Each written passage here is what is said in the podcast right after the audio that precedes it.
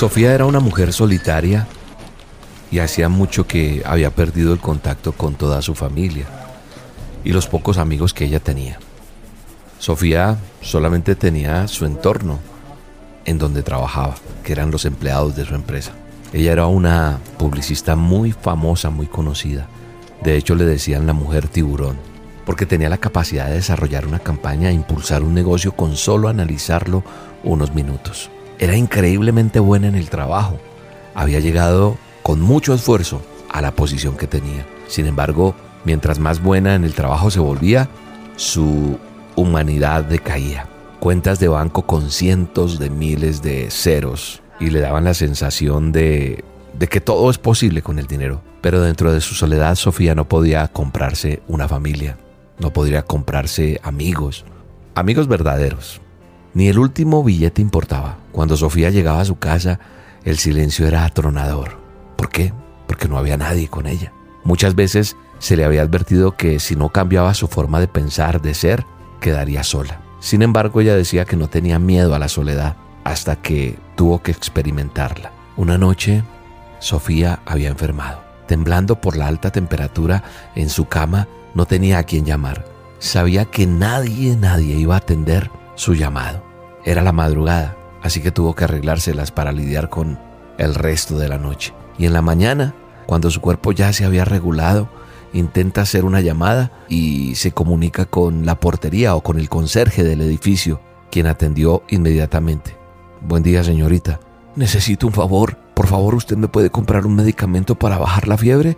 De pronto escuchó el temible silencio en la línea y luego el final de la llamada. El portero, el conserje, había colgado. Todas las veces en las que había mirado por encima del hombro a ese hombre, las malas palabras, los malos tratos, todo eso pasó por la cabeza de Sofía. Pensó que ella se merecía ese trato y se preparó para afrontar una vez más una noche de enfermedad y de soledad. Para su sorpresa, el timbre del departamento sonó y sonó el eco por cada pared. Muy mareada, logró ponerse de pie y atender la puerta para encontrarse al frente a Esteban, su conserje, con una bolsa de medicina y un envase de sopa caliente, muy olorosa.